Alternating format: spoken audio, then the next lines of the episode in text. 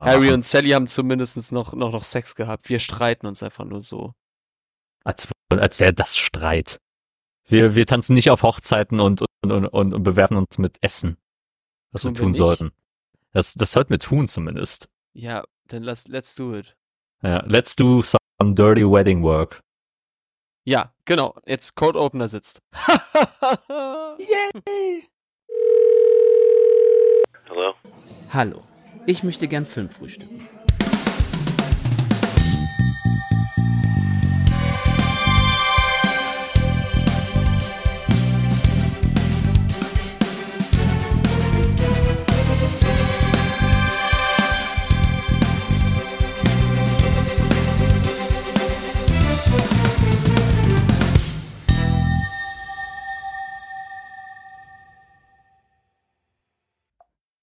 Hello, hello, hello und willkommen zu einer weiteren Folge des Filmfrühstücks auf Filmtoast.de. Mein Name ist Kenan Hasic und ich begrüße euch heute zu einer weiteren Nachgeholt-Episode. Hatten wir schon etwas länger nicht mehr gehabt und ich freue mich, so kurz vor Valentinstag heute mal wieder ins Romcom-Treiben zu gehen.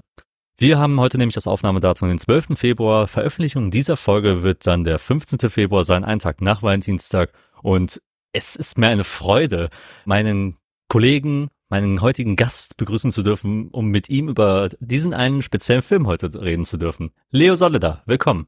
Ja, herzlich willkommen, lieber Kenan. Ich bin sehr happy, dass ich mit dir über diesen Film reden darf, nachdem du mir ja schon jahrelang in den Ohren lagst, dass das eine ganz tolle Romantic Comedy ist, habe ich mir doch mal es nicht lumpen lassen, äh, kurz vor Valentinstag diesen Film anzuschauen. Genau, aber ja, Kenan, wie geht's dir denn?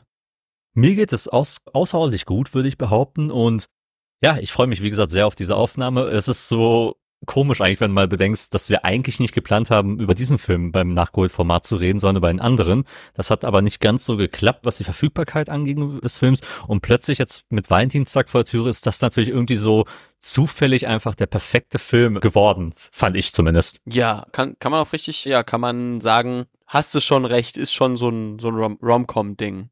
Ne? ja, das hast du sehr schön gesagt. Aber Leo, wie geht's dir denn? Ja, mir geht's ganz gut. Ich bin ja mal wieder räumlich von dir getrennt. Wer uns kennt, weiß ja, dass wir nicht sehr gerne gemeinsam aufnehmen. Machen wir heute äh, nicht. Auch die letzte Folge unseres anderen Podcasts Bleibende Schäden haben wir ja remote aufgenommen, aber wir sehen uns ja bald wieder, also keine Angst. Genau, aber ich bin dir sozusagen gerade zugeschaltet verweile gerade noch etwas der Karneval, karnevalstreibenden Zonen, aber ja, bin eigentlich ganz guter Dinge und freue mich jetzt heute Abend mit dir über diesen Film reden zu können. Perfekt, aber bevor wir mit diesem Film starten, möchte ich dir natürlich eine obligatorische Frage stellen und zwar, mein lieber Leo, was hast du abseits des heutigen Films denn so geschaut? Ja, in den letzten Tagen habe ich jetzt nicht mehr so krass viel geschaut, bin ich ehrlich. Ich habe die Tage ein bisschen mehr noch auf äh, Serien fokussiert, habe äh, zum Beispiel jetzt die erste Staffel von Heartstopper endlich mal nachgeholt. Ich habe nämlich gerade mal wieder Netflix für einen Monat und dachte mir gemeinsam mit meiner Freundin, ach komm, das äh, war lange auf meiner Liste, sie hat schon gesehen und hab's jetzt mal angefangen, find's sehr, sehr gut. Sehr schön. Ein paar Kritikpunkte hat man immer, aber ich find's eine sehr runde Story. Und auf Filmseite habe ich den französischen Oscar-Kandidaten The Taste of Things oder auf Deutsch Geliebte Köchin gesehen. Darüber hatten wir auch schon bei Bleibende Schäden gesprochen. Wer da mehr hören will, kann gerne die in die Folge reinhören. Und den letzten Film, den ich abseits äh, gesehen habe, den du nicht gesehen hast, ist Schlappschuss oder Slapshot. Den habe ich mir nämlich als Vorbereitung angeschaut, weil ich Aufnahmedatum morgen mit den lieben Kollegen Daniel und Simon aus der Filmtoast-Redaktion zum Eishockey einge eingeladen bin bei den Kölner Haien. Und ja, ich möchte mal so sagen, unser ja, unser karnevalistisches Kostüm dort bei diesem Eishockeyspiel hat etwas mit diesem Film zu tun und ich kannte den noch gar nicht. Wie sieht es bei dir aus? Hast du den eigentlich mal gesehen? Mm, tatsächlich noch nicht. Also Eis, was Eishockeyfilme angeht, ist wirklich so ein bisschen Mighty Ducks, glaube ich, äh, mein Horizont, hm. was das anging. Vielleicht habe ich noch ein, zwei andere so Kinder, Disney, Eishockeyfilme gesehen, die ich, an die ich mich jetzt wirklich nicht mehr erinnere, aber Du meinst da hört es aber auch schon für mich auf. Die Stanley Cup Folge aus South Park natürlich. Die ist natürlich sehr bekannt mit einem der ja, mit einem grandiosen Ende, muss man natürlich sagen. Ja, genau. Aber ja, das ist ja so ein bisschen das und Genau, wenn du dich ja mehr dafür interessierst. Wir haben ja auch damals bei Filmtoast eine Filme, eine Folge über die besten Eishockey-Filme damals gemacht. Das stimmt, Da der Daniel hat die gemacht.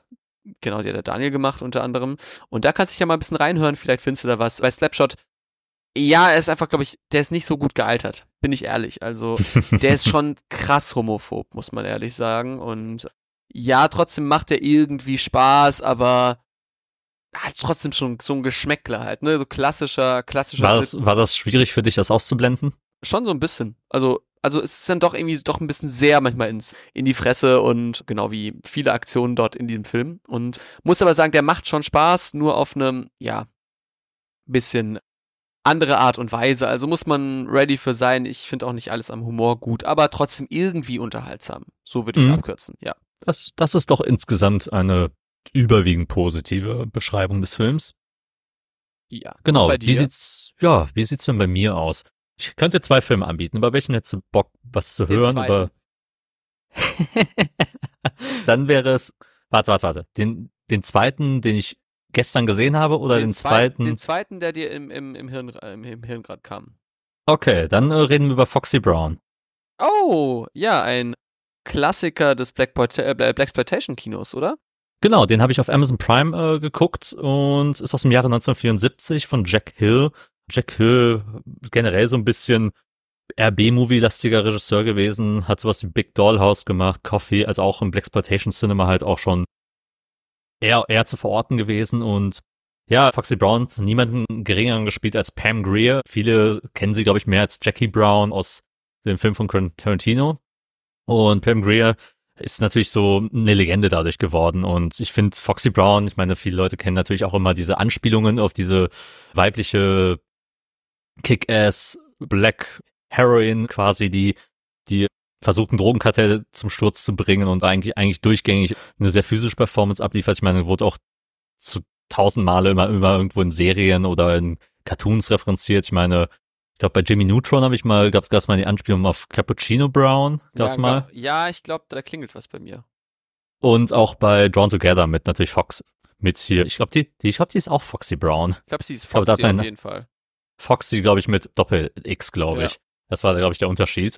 Genau, aber ein Film, der extrem viel Spaß macht, und hat natürlich, nat natürlich auch, auch in seinen Alterungsprozessen ein bisschen schwierig und spielt auch sehr stark natürlich mit stereotypischen Darstellungen, gerade von, von POCs und was, was natürlich auch daran liegt, dass einfach ein weißer Regisseur hier, hier am Werk war. So, so war, so waren einfach die, viel, viele Sachen einfach nicht anders zu erwarten gewesen, wenn man den Film jetzt heutzutage erstmalig sieht. Und das Spannende eigentlich an dem Film ist aber grundsätzlich Performance, die Stunts sind gut gemacht und irgendwo macht das auch ganze Spaß, weil es halt wirklich derbe überzeichnet ist. Also es zeichnet wirklich so die 70er, 80er Jahre Action-Kino aus und hier ist natürlich alles so gegeben, was gerade gerade so Genre-Fans ja auch erwarten. Harte Gewalt, sehr viel, sehr viel äh, Schwa- Schwarz, Schwarz-Weiß-Malerei in, in der Hinsicht, aber irgendwo ist das dann ganze, ganz aber auch charmant und hat irgendwie auch so, schon seinen, seinen Kultstatus auch schon irgendwo verdient. Gerade Pam Grier natürlich, die finde ich äh, viel mehr in ihrer Karriere verdient hätte, als nur daran in Erinnerung zu bleiben und halt für den einen Tarantino-Film. Mhm. Genau, das war, das war so der andere, also der, der eine Film, den ich gestern noch kurz vorm Schlafengehen gesehen habe.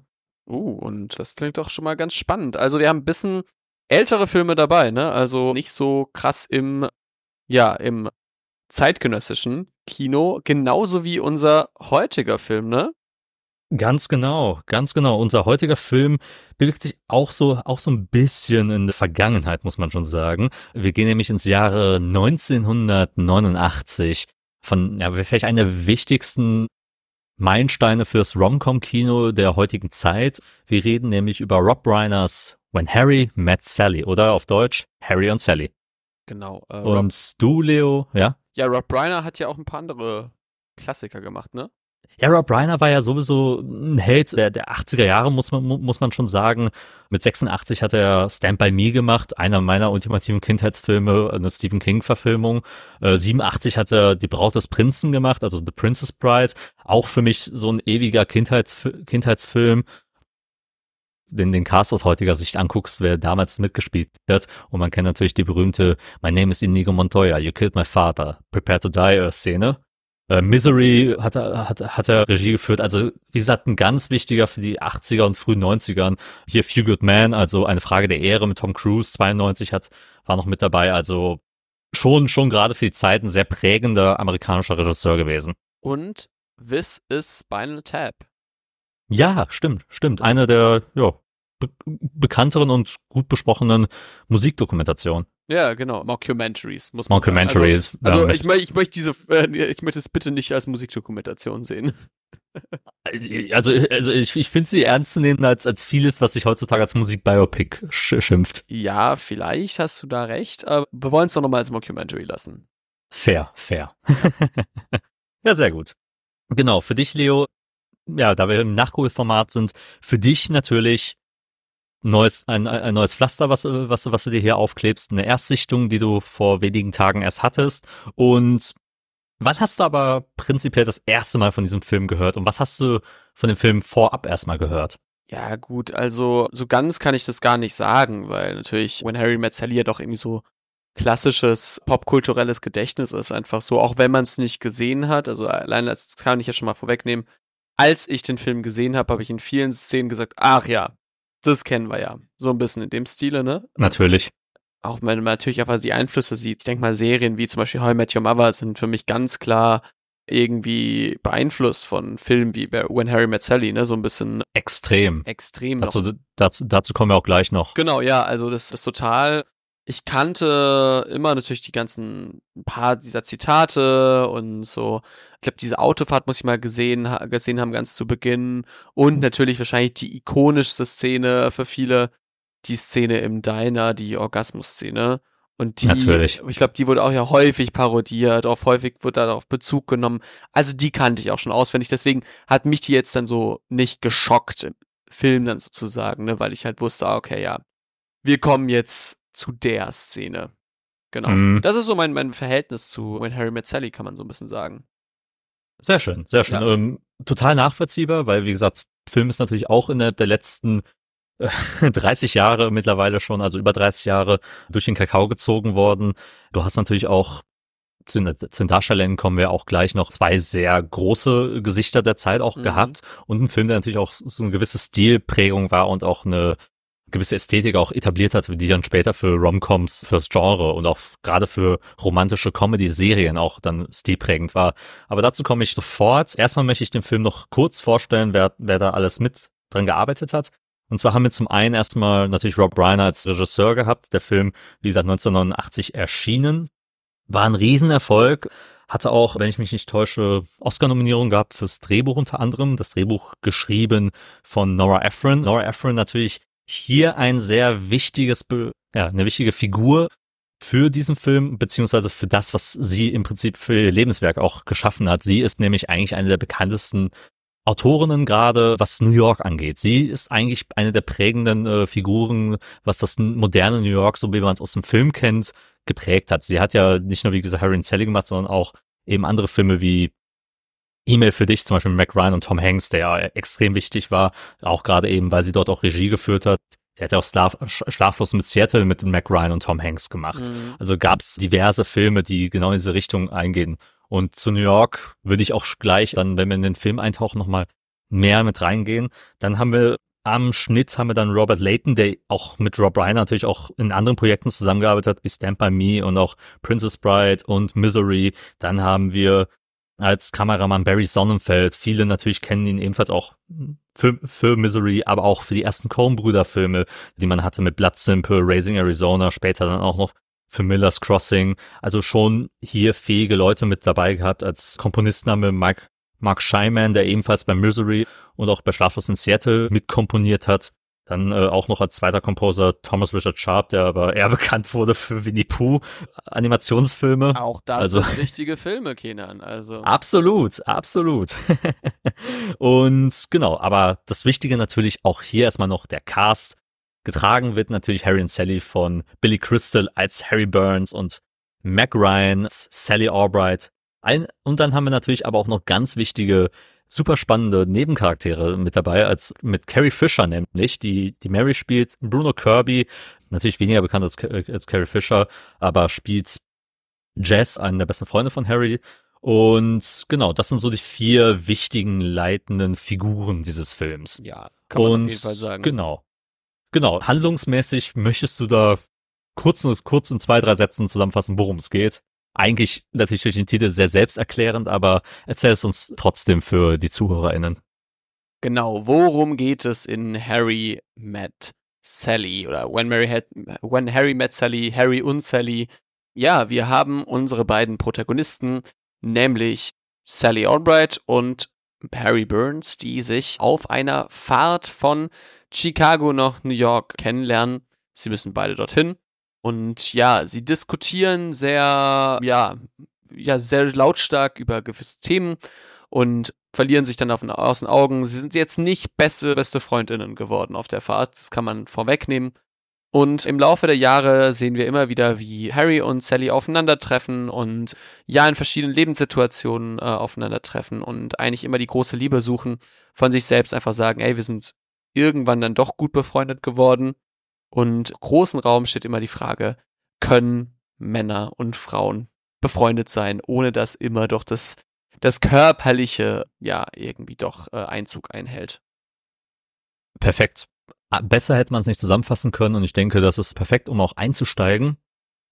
Denn wollen wir mal auch direkt die Kerbe brechen und ein bisschen über Harry und Sally halt reden. Gerade eben die, vielleicht der wichtigste Diskussionspunkt vor, von dem weg. Romcoms leben eben wie viele dieser Filmgattungen einfach von der Chemie beider HauptdarstellerInnen, weil die halt eben auch 90 Prozent des Films ausmachen. Und hier natürlich mit Billy Crystal und Mac Ryan natürlich zwei stilprägende Figuren gab, gerade Mac Ryan, die natürlich zu der Zeit immer in Romcoms dann auch eine große Rolle gespielt hat. Ich habe ja schon ein paar Nora Ephron Filme auch aufgezählt, die sie mit zusammen mit Tom Hanks gemacht hat. Und wie gut haben für dich nämlich Sally und Harry oder Harry und Sally in der Hinsicht funktioniert? Eigentlich ganz gut. Also, also ich muss echt sagen, ich war erst dann noch mal ein bisschen geschockt, dass die ja 13 Jahre Altersunterschied haben. Das ist krass, ne? Also äh, Mac Ryan ist von 61 und Billy Crystal von 48. Ist dann schon ein krasser Unterschied, besonders für so ein Rom-Com-Ding, wo man sagt, okay, die müssen ja ungefähr gleich alt sein, denkt man manchmal, ne? Also das gibt ja. im Setting auch so ein bisschen vor, weil sonst wäre es ein bisschen creepy, sind wir ehrlich. Ja, ich war ja da ganz angetan davon. Besonders Mac Ryan finde ich ziemlich gut in diesem Film.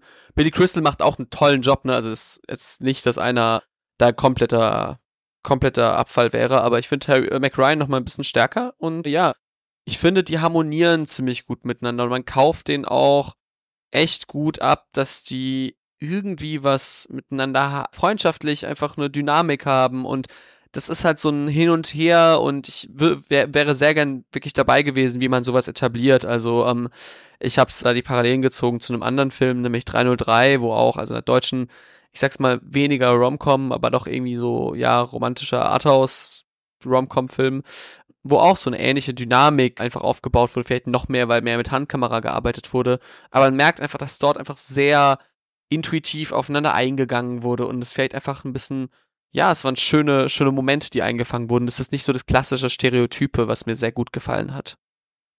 Wichtig ist auch dabei auch einfach, glaube ich, zu erwähnen, dass man die beiden unterschiedlich genug auch gezeichnet hat, dass man halt diese Anknüpfungspunkte, diese Ankerpunkte hatte, mit denen sie halt erstmal in Konflikte geraten können. Und die erste Begegnung dieser Autofahrt ist ja maßgeblich auch dafür stilprägend. Hast mit Harry auch diesen etwas zynischen, besserwisserischen, ja, vielleicht frisch, frisch aus dem aus dem College ge gedroppten Typen und der halt irgendwie alle, alle, alles irgendwie in dieser Welt ein bisschen mit einem düsteren Blick, aber auch irgendwie alles humoristisch äh, bean beansprucht und gleichzeitig auch sagt und sei, gleichzeitig seine Sachen halt auch als totalsten Fakten ähm, ähm, abtut, kommt einem irgendwie bekannt vor, wenn man selbst mal im Universitätsalltag mit ein paar Leuten äh, verkehrt. Ja, oder halt auch immer so auf so, so WG-Partys, wenn so Leute wirklich so, so komplett festgefahren sind, so ein bisschen. Ja, das kennt man dann, glaube ich, immer, ja.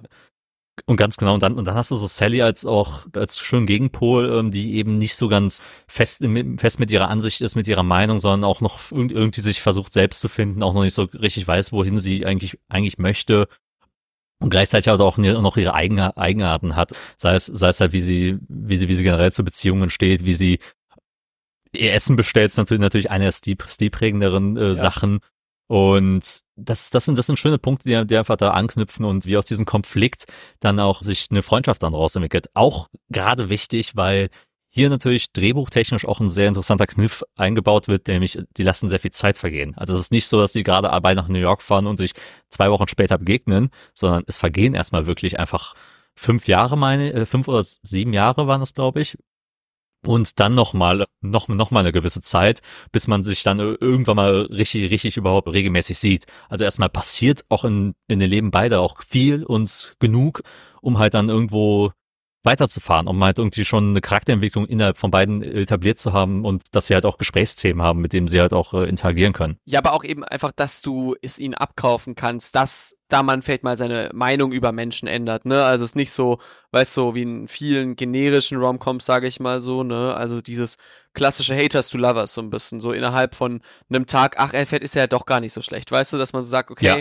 man, man hat vielleicht andere Menschen kennengelernt und man merkt vielleicht, okay, vielleicht muss man die eigenen Ideale noch mal ein bisschen überarbeiten und vielleicht, ja, okay, der ist vielleicht ein Spinner, aber vielleicht hat er eigentlich ein gutes Herz, sowas, oder vielleicht habe ich ihn einfach falsch eingeschätzt, dass dieser Faktor Zeit, der muss ja nicht erzählt werden, aber der als Mensch, der vielleicht ein bisschen so logische Schlüsse ziehen kann, und man sich denkt, ja, okay, irgendwie kann ich das Verhalten dann nachvollziehen, wenn da irgendwie mal fünf Jahre dazwischen liegen, dass vielleicht jemandem ein bisschen mit mehr Nachsicht begegne, wo ich vielleicht vor fünf Jahren gesagt hätte, hau ab, Penner.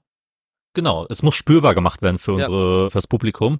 Und ich mag es auch zum Beispiel, dass auch sehr stark etabliert ist, dass die beiden auch ein Leben führen. Die, die, die existieren halt nicht nur innerhalb der Sphäre von, von, von sich gegenseitig. Klar reden die halt immer wieder über Beziehungen äh, mit, mit ihren zwei besten FreundInnen. Aber es ist da wichtig zu sehen, die führen ein eigenes Leben, sie haben Interessen, sie haben Hobbys. Du lernst viel über beide in dieser doch sehr kurzen Laufzeit von, was sind's, 96 Minuten. Ähm, ja, rund viel über beide auch kennen. Rund, ja, 100 Minuten fährt so ein bisschen, also mit Abspann 100 würde ich sagen, ne? Also ja. sehr, sehr kompakter Film, ehrlich gesagt. Ich muss sagen, dass ich trotzdem beim ersten Mal eingeschlafen bin. das, das okay, das ist, das ist spannend zu hören. Das hat aber nichts mit dem Film zu tun gehabt. Ich war wirklich sehr müde und hatte Kopfschmerzen, aber aber good to know, good to know. Ja, ich habe ich hab die erste halbe Stunde geschaut und dann bin ich irgendwann eingeschlafen, bei einer Stunde wieder aufgewacht und dann habe ich ihn am nächsten Tag nochmal angeschaut. Fair enough. Aber immer, immer, immerhin hast du, hast du dann sicherlich dir nochmal von neu angeguckt. Richtig, ja, genau. Nee, also. Sehr genau, schön. Das, ja, ist das gewesen. Aber ja, genau, das ist wirklich ein sehr kompakt erzählter Film und deswegen wird man ja vielleicht ein bisschen manchmal verwirrt durch die Laufzeit, weil man sich denkt, ja, irgendwie der, der ergibt keinen Sinn für dich, weil er so irgendwie die Zeit verschmilzt so ein bisschen. Und das ist ein sehr positiver Aspekt, würde ich sagen, dass der es sehr schafft, dass man so eine, so einen Zeitenwandel sehr glaubhaft innerhalb von 90 Minuten erzählt. Das ist jetzt nicht so ein epochaler mhm. Film wie, sagen wir es mal, mal irgendwie sowas wie There Will Be Blood oder sowas, ne? Toller Film, ja. ne? Aber der braucht halt dann seine zweieinhalb Stunden, um dir das zu erzählen. Oder so ein Epos wie Der Part oder sowas, ne? Und du merkst, okay, du kannst in anderthalb Stunden sowas sehr knackig erzählen, was ich wirklich toll finde.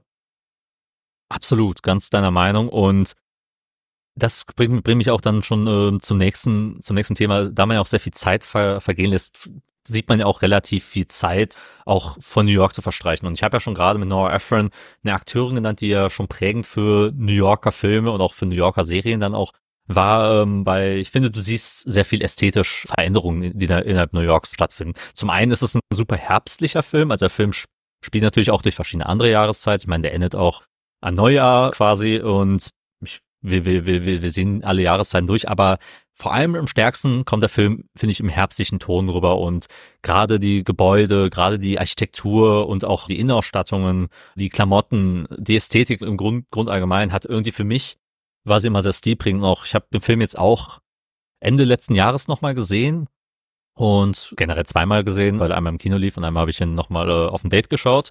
Und Aha.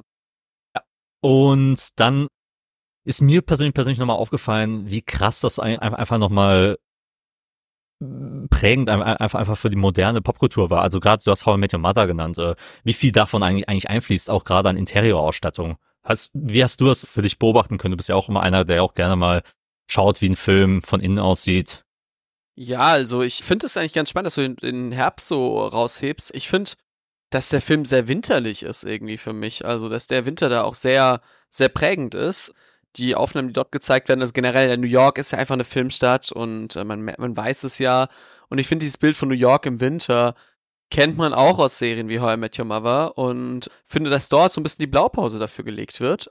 Ich mag auch einfach, wie die Räume gezeigt werden und diese diese Bilder, wie Harry durch seine durch seine leere Wohnung läuft und sowas. Das hat irgendwie einen absoluten Vibe und einfach wie, wie dort Architektur gezeigt wird, wie Wohnungen gezeigt werden, aber auch einfach so ein Lifestyle, weil es ist ja auch, wir müssen ja auch hier reden über New York und Lifestyle. Das sind ja keine verarmten Leute, das sind ja trotzdem sehr gut situierte, weiß obere Mittelschichtsleute, muss man, muss man Total. auch sagen, ne? Total. Also, das ist ganz wichtig zu sagen, das ist, ne, das ist ein sehr, sehr weißes, heterogenes Milieu einfach. Jetzt nicht als Kritik, aber einfach als, als Feststellung, und dieses ein bisschen unbekümmerte Kinder der Sonne mäßiges Leben einfach, das ist schon schon spannend zu beobachten und ich finde, dass der da eine sehr gute sehr gute ja Aufgabe macht und es eigentlich ganz gut hinbekommt, wie dort Einsamkeit auch gezeigt wird in der Großstadt, ne? Also ich du kennst mich ja und wer ein bisschen häufiger zuhört, hat vielleicht mal auch gehört, dass ich großer Fan von zum Beispiel auch von Lost in Translation bin und ich finde, dass da auch dieses Gefühl ein bisschen von Einsamkeit und dieses Verschlungenwerden von der Großstadt Harry und Sally echt gut hinbekommen und sich das immer wieder, wenn wir über New York reden, in manchen Serien mehr widerspiegelt als in anderen. Und da, vielleicht, weil ich so häufig gesehen habe, ist für mich da einfach ganz oben How I Met Your Mother eben. Ja. Du hast noch, du sprichst auch einen sehr guten Punkt an. Es ist natürlich auch der romantische Aspekt von New York. Deswegen ist New York auch gerade auch für uns die Popkultur genießen und auch gerade eben diese Produkte sich auch anschauen oder die, diese Produktion. Wir träumen dann auch natürlich auch irgendwo mal, äh, wenn wir jünger sind, ach ja, so, so, ein, so ein Leben in New York ist ja schon irgendwie aufregend und ja, New York ist irgendwie so diese Metropole und New York, das ist das Mekka für Kunst und Kultur interessierte Menschen und das wird ja auch dadurch etabliert. Du kriegst ja auch die ganze Bandbreite mit von Kultur, von Sport, von den, von der Architektur und das fließt alles auch irgendwo ein, was dann halt später nochmal immer wieder thematisiert wird. Spannend ist für mich dann auch, dass du jetzt gerade auch nochmal die, den Aspekt der Einsamkeit gezeigt hast oder gesagt hast. Das fließt halt auch rein, weil du auch super viel Zeit auch erstmal aufbringst, natürlich gerade mit Harry jemanden zu nehmen, der gerade während des Films eine Trennung durchmacht, der damit nicht wirklich klarkommt und man sich auch, auch wirklich dann die Zeit nimmt, auch gerade das zu, weiter zu erforschen, ein bisschen tief, tiefgründiger zu erforschen, was, was so, was so die Umstände sind, die Veränderungen, die auch innerhalb seines Charakters stattfinden und was das auch zum Beispiel dann ausmacht, wenn man sich, wenn man in einer großen Stadt wie New York auf einmal seiner, ja, seine, seine Ex-Frau quasi den Weg läuft und was das mit einem macht. Das sind dann super spannende Aspekte und auf Sallys Seiten genauso. Die, bei ihr kommt auch irgendwann mal das Thema nochmal zurück bezüglich äh, eines Ex-Freundes, und sowas wird dann halt auch immer gut etabliert. Genau, also es ist einfach, wie also Romantik einfach dargestellt wird. Also es ist wirklich, keine Ahnung, ich habe diesen Film dauernd geschaut und habe dieses klassische Nullerjahre-Setting von Romcoms vor mir, weil einfach, glaube ich, in den Nullerjahren das auch einfach vielleicht für mich einfach so in meinem Augenblickwinkel eigentlich immer war, dass dort gut kopiert wurde, wenn wir ehrlich sind. Also wenn die ja, also in, besonders in so, ich glaube, mal ein bisschen nischigeren Bereich, in den 10er und 20ern ja jetzt immer mehr so ein bisschen auch versucht wird, dieses Konzept zu brechen. Also wir haben letztes Jahr eine sehr tolle Romantic Comedy gehabt mit, mit Ry Lane, den ich ja sehr mochte, ne, wo dieses Konzept mal ein bisschen gebrochen wird, ne. Haben wir in den Nullerjahren viel gehabt, dass man so erfolgreiche Konzepte kopiert. Und ich finde, wie gesagt, Harry und Sally ist die Blaupause für solche Sachen. Und du merkst diese ganzen Erfahrungen, das ist ein Auf und Ab der Gefühle und dieses romantisch, ja, sich fühlen und auf der anderen Seite wieder Leute, die man nicht sehen will, trotzdem in der Großstadt sehen. Das ist ja einfach auch so, auch für uns beide, die in der Großstadt äh, ist, dass man vielleicht mal Menschen trifft, die man mal auf einem Date getroffen hat oder so. Das sind irgendwie unangenehme oder vielleicht ein bisschen awkwarde Be Begegnungen einfach mal. Nicht, weil es vielleicht ein schlechtes Date war, sondern einfach, man sagt, ja, okay, ach ja, witzig, dass man sich hier trifft. Und das macht das eigentlich sehr nahbar, finde ich. Und dennoch ist es keine, kein Film, der nur für Menschen gemacht ist, die irgendwie in New York gelebt haben müssen. Denn es ist universell einsetzbar, egal ob es jetzt ja. New York ist oder andere Großstadt oder eben auch nicht für Stadtmenschen, weil dieses Gefühl, vielleicht nochmal auf einem kleineren Rahmen genauso, ja, jemanden zu treffen, den, man lange Zeit verme vermeiden wollte, dann da noch präsenter ist, wenn auch unter anderen ähm, Gesichtspunkten. Genau, und vielleicht auch das Auftauen von einer bestimmten Person, ähm, die in dein Leben reinkommt und einfach für Veränderung sorgt. Das kommt ja auch dann immer rein und dann dich als Person natürlich auch durch eine Wandlung macht. Ich meine, viele Mac Ryan Roddencoms leben ja auch gerade davon, dass sie halt immer wieder auf einen Mann trifft, der immer wieder entweder mürrisch ist, zynisch ist, irgendwo mit seinem Leben abgeschlossen hat und dann irgendwie auch durch sie und durch diese ganze Bekanntschaft irgendwie alle Hürden über, überschlagen werden und man irgendwie dann, dann am Ende zusammenkommt und eine charakterliche Veränderung stattfindet, trotz aller natürlich manif manufakturierten Konflikte, die da, da daraus entstehen. Das ist, wie gesagt, auch mit dem ganzen Schlaflos in Seattle E-Mail für dich auch immer wieder dann stilprägend gewesen. Und genau, das würde mich dann auch dann zum nächsten Thema dann auch reinbringen ähm, und vielleicht auch zu dieser Tagline eigentlich, die der Film auch in sich trägt. Und das wird ja auch kombiniert mit der Art und Weise, wie auch das Drehbuch verfasst wird. Und zwar mit dem Konzept, Männer und Frauen können keine Freunde, Freundinnen sein, weil halt eben der Sex im Weg stehe. Das ist etwas, das Harry ja ganz am Anfang in der ersten Autofahrt früh etabliert. Sally wehrt das, wehrt das direkt ab und sagt, ach, ich, ich habe doch total viele, total viele männliche Freunde, Freunde, mit denen ich nicht schlafe und die, und, und, Harry, und Harry das dann, äh, dann gekonnt hat mit, ja, aber, aber die stellen sich schon, schon vor, mit dir zu schlafen und so weiter und so fort. Dadurch ist, ist natürlich auch ein Thema entstanden, was natürlich für Romcom dann wichtig, wichtig war. Sie ist vom besten Freunden zu werden, beste Freunde werden und dann irgendwie doch in eine Liebesbeziehung stattzufinden, weil irgendwie doch die eine Person dann auch irgendwie besser Freund und auch fester Freund sein kann. Wie stehst du in der heutigen Zeit zu diesem Thema gegenüber? Hat der Film Recht behalten und genau, ist das heutzutage eher, eher ein veraltetes Modell, mit dem man rangeht? Ja, also es ist, es kommt darauf nicht an, wen du fragst, würde ich sagen. Also das Thema, ja, man kann nicht miteinander befreundet sein, weil man, also Männer und Freunde können nicht, äh, Männer und Frauen können nicht befreundet sein, weil der Sex immer im, im Vordergrund doch irgendwie oder im Hintergrund immer mitläuft. Also ich würde schon sagen, dass es viele auch sehr offene und sehr progressive Beziehungen gibt oder Menschen gibt, die auch sagen, nee, geht nicht. Also auch so das ist, glaube ich, für viele schon so ein bisschen manchmal so ein Punkt. Und wenn du auch fragst, wenn du dich fragst, ja, warum gibt es manchmal so sehr krasse Freundinnengruppen, die vielleicht nur so ein, ein Geschlecht mit einbeziehen, dann ist das vielleicht auch so doch ein bisschen ver, verinnerlicht. Ich finde das Thema immer noch bis heute relativ, ja, gut gealtert, sage ich mal. Also jetzt eigentlich nicht im Sinne von, dass es irgendwie krass krass schlecht gealtert wäre im Sinne von, es ist schlechter Humor oder sowas. Ne? Ich finde es gut gealtert im, im Sinne, dass es immer noch ein aktuelles Thema ist und man sich immer darüber Gedanken machen kann. Und man sieht's ja, ich glaube, auch heute gibt's immer noch äh, Romcoms, würde ich sagen, die sich darum drehen oder in Serien wird das wieder aufgenommen. Deswegen kann man sagen, dass der Film ziemlich seiner Zeit fast voraus ist. Oder ja, zumindest sehr brandaktuell immer noch gilt, weil er eben dieses Thema anspricht und das auf eine Art und Weise löst, mit der ich nicht immer vielleicht super einverstanden bin, weil er mir manchmal doch ein bisschen dann zum Ende ein bisschen platt ist, aber trotzdem die Art und Weise, was er für Themen anspricht und für Diskurse, das finde ich natürlich sehr klug gelöst. Mhm. Ich denke, das Wichtigste ist ja auch dabei, dass man in der heutigen Zeit halt auch denken muss, dass mittlerweile zwischen dem eher monogamen Beziehungs Beziehungsmodell auch einfach andere Methoden mittlerweile gedacht werden. Ich meine, heutzutage, was haben wir schon alles, alle, alles für Modelle schon kennengelernt von ne? polygamen Beziehungen, von Friendship with Benefits, von Situationships, von ja, äh, sind wir jetzt eine Beziehung oder sind wir nicht? All diese Diskurse haben wir in unseren eigenen Kreisen alles schon miterlebt. Das haben wir auch in der Popkultur dann mitbekommen, ne? Also Friends, genau. äh, Friends with Benefits wäre nichts ohne Harry und Sally.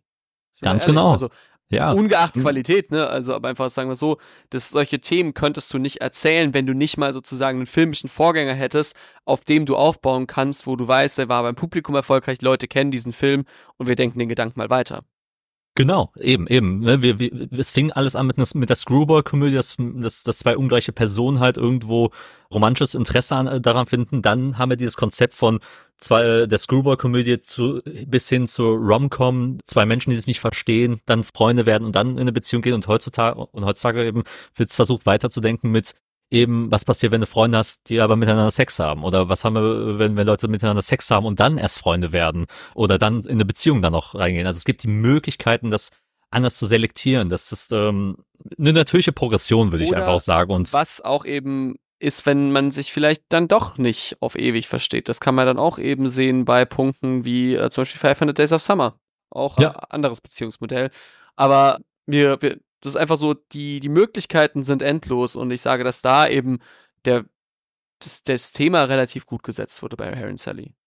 Ganz genau. Und es funktioniert auch für mich auch gerade, weil das Drehbuch auch clever genug ist, mit dem Thema auch vielfältig zu spielen. Auch gerade, ne, ich habe ja Carrie Fisher und Bruno Kirby auch erwähnt, zum Beispiel da die perfekte Situation in, in, innerhalb dieses Films, in dieser Progression. Du hast auf einmal dieses Doppeldate, was engagiert wird. Harry soll Mary ähm, daten, Sally soll Jess daten und plötzlich merkt man, ja, beide, beide, beide funktionieren an diesem Esstisch nicht, nicht wirklich, oder beziehungsweise Restaurant-Esstisch. Und dann tauschen die einmal kurz die Dynamik und plötzlich merken die, oh, Mary und Jess verstehen sich und Harry und Sally bleiben dann irgendwie so erstmal erstmal in ihrem freundschaftlichen Modus und haben ihre beiden besten FreundInnen miteinander verkuppelt. Da merkt man schon, dass man da auch mit den Dynamiken dann auf einmal spielt und wie das auch dann kommuniziert wird. Das ist dann clever, clever gelöst und auch in einer sehr humoristischen Szene auch sehr gut gelöst mit dem, mit dem Taxi, was dann, was dann da in New York reinfährt und sagt, ja, ich nehme jetzt mein Taxi. Ja, ich nehme auch, auch mein Taxi und dann steigen beide ein und verschwinden dann direkt. Ja, genau, ähm, das ist einfach das ist einfach eine gut gemachte Möglichkeit, wie man sowas aufbauen kann, ohne dass es, dass es so überdramatisiert wird. Das ist einfach ein, ein sehr guter Kniff und es erinnert mich irgendwie so irgendwie vom, vom Charme und vom Stil her an zum Beispiel wie so ein Rick, äh, Rick Moranis in, äh, in Ghostbusters so ein bisschen ist. Weißt du, was ich meine? So diese, mhm, ja. die, diese ein bisschen awkwarde, aber irgendwie schrullig, schrullig liebenswürdige Art und so weise, wie solche Romanzen erzählt werden können. Und das dieser Stil, der gefällt mir sehr, sehr gut und das wird echt, echt gut umgesetzt einfach. Ja.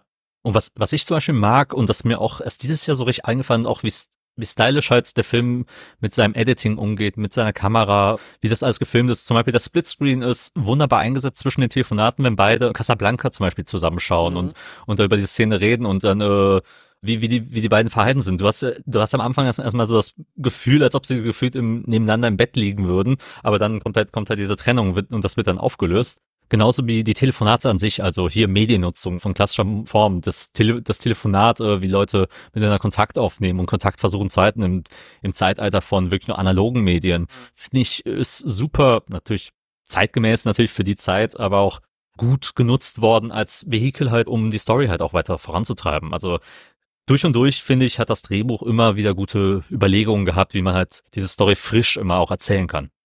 Ja, genau, das ist halt das Ding und einfach, also es ist nicht nur narrativ ganz gut gemacht, sondern auch wirklich visuell macht das Spaß, weil natürlich könnte ich ein Telefongespräch super langweilig erzählen, aber ja, es funktioniert halt irgendwie so, dass es ähm, ziemlich gut, ja, ziemlich gut aufgebaut ist und da dann einfach klappt, ja, dass es einfach irgendwie schön, ge schön gemacht ist. Ich liebe diese Szene, in denen Harry und Sally sich zerzopft haben und bei Jess und Mary, Jess und Mary, ne?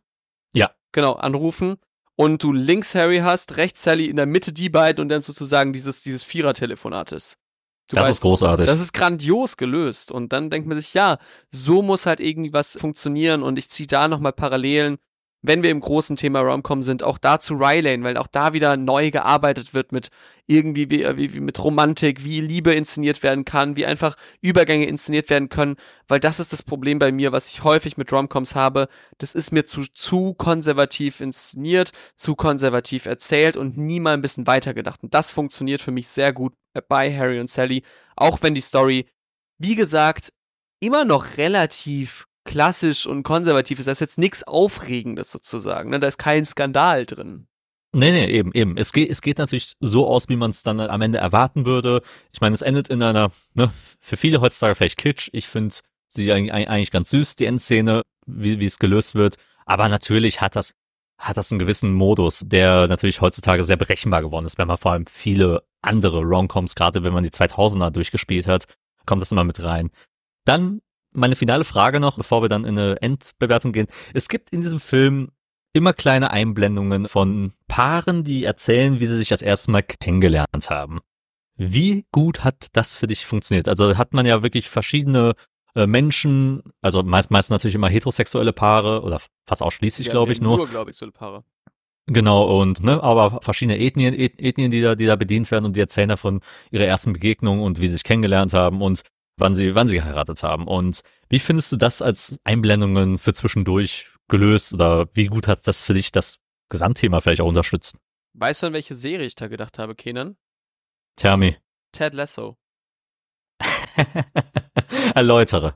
In der zweiten Staffel von Ted Lasso haben wir nämlich die Folge Rainbow. Ich will nicht zu viel spoilern, worum es da geht, aber dann haben wir ähnliche Interviews, wo Leute im Stadion gefragt werden, wie sie zusammengekommen sind, ne? Und da werden dir die absurdesten Geschichten erzählt. Ich denke mal, du erinnerst dich daran. Natürlich. Und das ist was, wo ich direkt daran denke, an diese Geschichten aus Harry und Sally. Weißt du, diese, diese Augenzeugen oder diese, diese Oral Histories, wenn man so nennen will, ne? Mhm. Das war für mich der direkt der allererste Punkt, an den ich gedacht habe. Und ich finde, dass es echt cool erzählt ist, ja, also es macht schon, macht schon Spaß und sind gut erzählte Geschichten, es sind Anekdoten, so wie man ein bisschen manchmal so ein bisschen cringe die eigenen Eltern fragt, ja, wie seid ihr nicht zusammengekommen, weißt du, oder wenn so die Großeltern sowas erzählen, so in dem Stil ist es gehalten, ist es herzlich, aber irgendwie, irgendwie doch ein bisschen unangenehm. Ja, ist, ist es auch, weil, weil, weil auch die wirklich verschiedensten Geschichten hast, von wegen, ne, das eine Pärchen, das sich gegenseitig unterbricht, der eine, der von, ich glaube, ich glaube, einen Zwangsheirat gab's auch, gab's ja. auch schon, ähm, war, war ja mit dabei. Dann gab's dieses, wir waren mal als Kinder, als Kinder, Jugendliche zusammen und haben uns dann die 40 Jahre später wieder getroffen. Und natürlich ähm, gibt es auch äh, eine Harry und Sally Geschichte natürlich. Richtig, genau. Damit endet ja dieser Film. Und genau. ähm, ja, also man merkt eben, das ist äh, sehr witzig irgendwie erzählt und ich finde, dass das, das hat schon Herz. Das ist irgendwie, das erzählt viel über die verschiedenen Arten und Weise, wie Lieben, Liebe entstehen kann. Und das ist ja auch ein bisschen das, wie, wie Romcoms ja auch aufgebaut sind. Und ich finde, dass das ein sehr schönes, ein kleines Kompendium einfach davon ist, ja, so, so, das ist alles Liebe, ne? Also irgendwie Zwangsheirat, aber ich wollte sie unbedingt davor sehen, bevor ich sie, äh, ja. bevor ich sie heirate. Oder hey, irgendwie haben wir uns 40 Jahre nicht gesehen. Das sind ja, all das sind ja kleine Romcoms sozusagen in sich. Und das genau. macht das irgendwie ganz, ganz besonders, ja. Genau, wie, ne, das, das erinnert mich auch an diese How Met Your Mother Folge mit das Mädchen von nebenan lernt den Typen von nebenan kennen. Ja, total. Ja. Gut, dann würde ich sagen, it's a wrap. Wir sind jetzt nahe dem Ende und ich denke, wir haben so das meiste beha behandelt, außer du hast noch irgendwas, was du unbedingt noch loswerden möchtest. Mhm. Irgendwie nicht. Also, das einzige ein bisschen, der, der Humor ist gewöhnungsbedürftig, würde ich ja sagen, aus heutiger, äh, äh, aus heutiger Sicht. Ein paar Jokes von Harry, die sind natürlich bewusst provokant, ne? Aber Ja. sie sind schon ein bisschen, wo du sagst, okay, die würdest du heute nicht mehr bringen, aber das ist nicht, das ist mir nur aufgefallen. Das ist keine Kritik jetzt oder sowas, ne? Mhm. ist, die, ja. Die, die, die Frage ist mehr, würdest du nicht mehr heute bringen oder würdest du nicht mehr heute lachen darüber? Würdest du nicht mehr heute lachen, vielleicht so ein bisschen. Das Okay, äh, ist, ist, okay. ist, ist der richtige Punkt. Du weißt vielleicht, welche ich meine, so ein bisschen so, Natürlich. ja, genau, so sterbende Kinder. Und ich glaube, die sind einfach, die sind damals mit einer anderen Intention geschrieben worden, ne? Einfach so als so schwarzer Humor damals. Und heute funktionieren sie auch, aber ich glaube, während damals noch mehr Leute drüber gelacht haben, ist es heute so ein bisschen, ah ja, mh, unangenehmer Typ, was vielleicht es noch viel mehr verstärkt, die Aversion, die Sally manchmal ihm gegenüber hat. Natürlich. Das, wie gesagt, der Typ, der Typ ist der mit den düsteren Gedanken, der halt eben düsteren Humor auch bringt und wie gesagt, der ist ein Typ, der, der gerne die letzte, die letzte Seite seines, seines, seines Buches liest, weil er Angst haben könnte, das Ende zu verpassen, wenn er vorher stirbt. Das sagt einiges aus. Kindern, wenn wir ehrlich sind, wir hätten, wir haben alles falsch gemacht. Wir hätten eigentlich zu Beginn dieser Folge unsere Punktzahl geben müssen, damit einfach, wenn unsere ZuhörerInnen sterben, wissen, ja, was für Punkte wir vergeben. Ja, hätte man machen können. Aber ganz ehrlich, es ist mir scheißegal. so, okay, genug Zynismus für heute. Wollen wir mal zum Endfazit kommen. Leo, bitte gib uns gerne in kurzen Sätzen, wie du insgesamt den Film nochmal fandest und welche Toasties Anzahl würdest du geben? How much is a toast, wie ich immer so schön sage? Ja, die, ja, also die Erwartungen, die ich an diesen Film hatte, waren ganz gut, aber jetzt nicht überragend, bin ich ehrlich. Also war jetzt nicht so, dass ich mir viel erhofft habe davon. Also im Sinne einfach, dass es jetzt mir nicht einfach jetzt so, wo ich sage, okay, es ist ein Film, der mein Leben verändert wird. Ne? So ein bisschen muss man ehrlich sein. Ich wurde genau in diesem Rahmen hervorragend unterhalten. Was ja genügt, ne? Nicht jeder Film muss sein Leben für immer verändern. Ich hatte eine gute Zeit einfach mit diesem Film.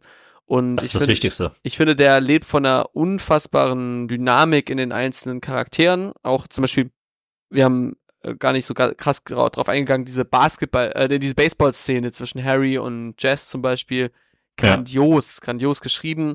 Das funktioniert sehr, sehr gut. Ich finde diesen Großstadtaspekt sehr gut geschrieben. Der hat irgendwie, der macht Spaß, der hat Drive, der ist sehr kompakt. Das ist ja schon was, was ich vorhin gemeint hatte. Ein bisschen Abzüge für mich gibt's mit mir doch in dem, ja, es ist für mich ein bisschen einfach klischeehaft. Das ist aber ein bisschen mein Problem mit dem, mit dem Genre Romcom an sich manchmal, würde ich sagen. Ne? Also das ist, ja, auch da wieder einfach eine Genre-Krankheit, sage ich mal. Dennoch habe ich wirklich gute Zeit gehabt mit diesem Film. Ich bereue es zu keiner Sekunde, dass der, dass ich den geschaut habe. Und deswegen vergebe ich gut gemeinte vier Toasties an Harry und Sally oder When Harry Met Sally von Rob Reiner. Und bei dir, Kenan, wie viele sind's denn bei dir?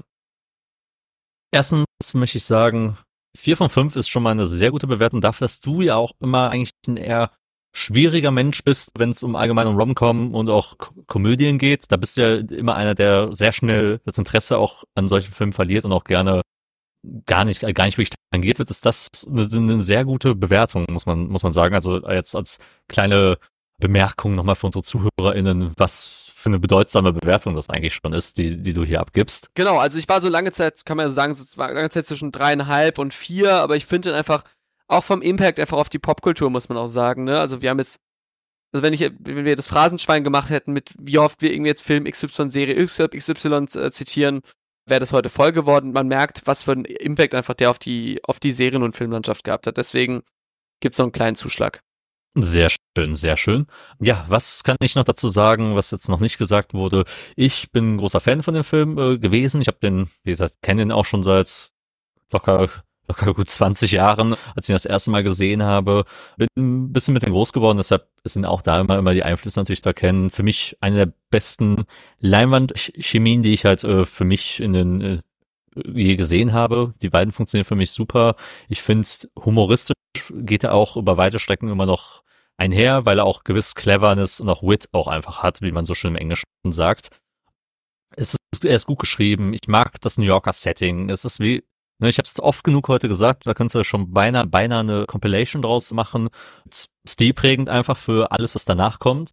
Und es funktioniert für mich einfach auf allen Ebenen, äh, wie, es, wie der Film strukturiert ist, wie das Pacing ist, wie er, er voranleitet und einfach die Dialoge auch zwischen beiden sind immer, immer funktionell. Sowohl auch im Dialog zwischen den beiden, als auch die Monologe, die, die da mitkommen, die ganzen Popkultur-Referenzen. Ich meine, wie gesagt, ich liebe die Casablanca-Szene, die Baseball-Szene, die du erwähnt hast, ist, ist super. Allein auch da, wo sie sitzen und die ganze Zeit diese Laola-Welle machen müssen.